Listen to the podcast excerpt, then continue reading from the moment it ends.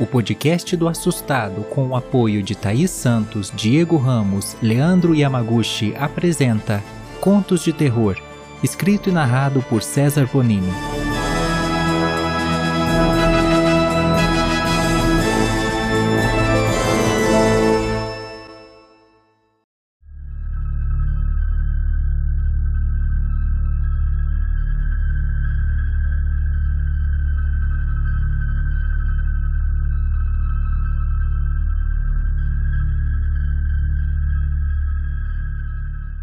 Meu nome é Marcelo, tenho 47 anos e essa história que eu vou contar aconteceu comigo há 20 anos.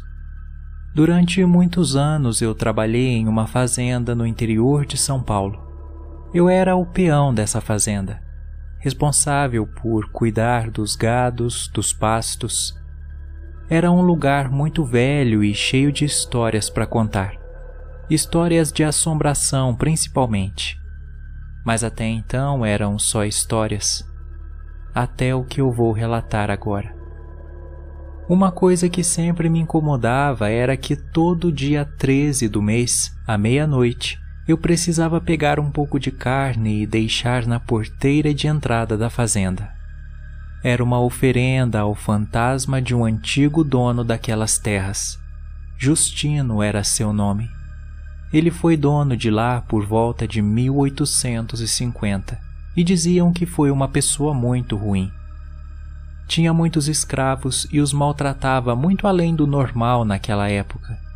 Além disso, ele batia também em sua esposa quando ela não obedecia ou não concordava com seus atos.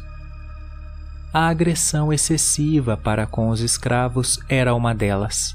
Certa vez, Justino ficou furioso com o escravo que acabou manchando sua bota na hora de engraxá-la.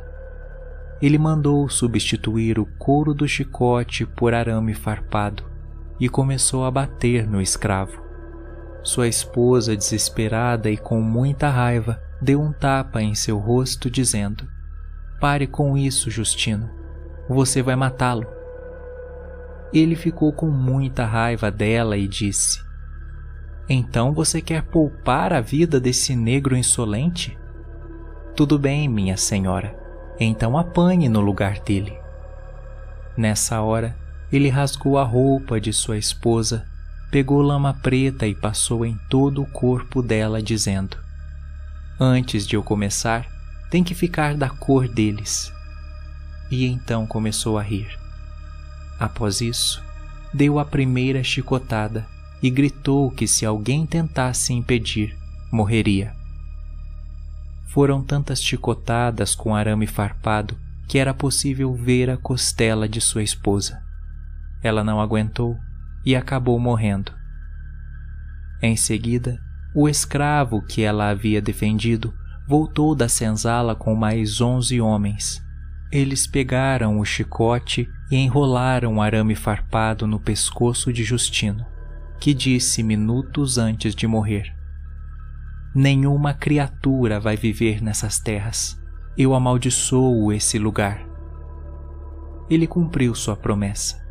No dia 13 do mês seguinte, um mês após sua morte, todas as criações, vacas, cavalos, foram mutiladas. Os novos moradores então foram atrás de um padre que disse que quando um espírito ruim não segue seu caminho e só causa mal para o lugar, é preciso fazer uma oferenda para quietá-lo. Os antigos ofereciam carne para que assombrações não fizessem mal a eles. Desde então, todo dia 13 é feito uma oferenda.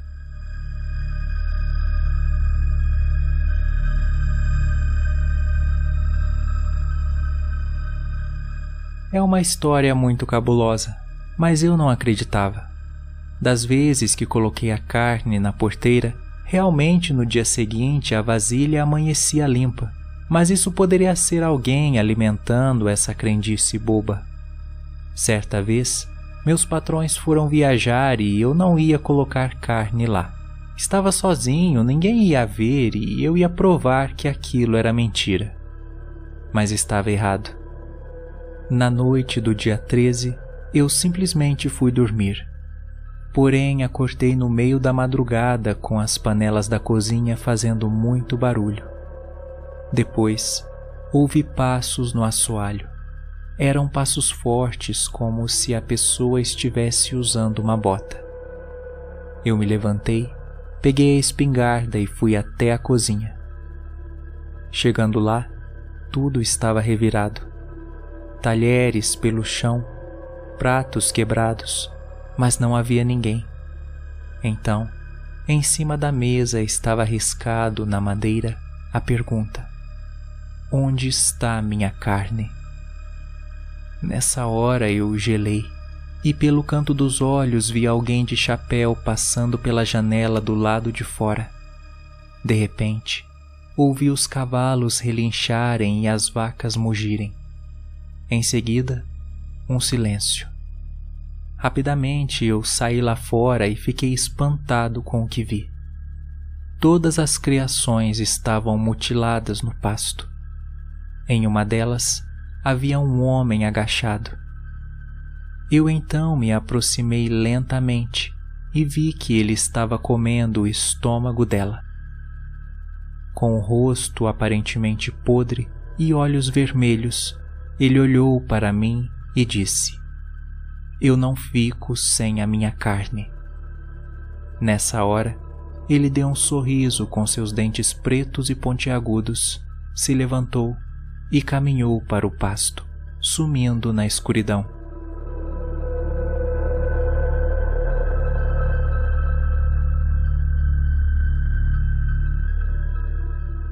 Depois disso, eu não duvidei. Realmente, o fantasma de Justino estava sendo contido pela oferenda de carne todos os meses no dia que correspondia ao de sua morte. Essa foi a única vez que a oferenda falhou. Por isso ele veio e matou todas as criações. Eu já não trabalho na fazenda, mas a lenda continua, a oferenda continua, e o fantasma de Justino também continua lá, preso sendo alimentado.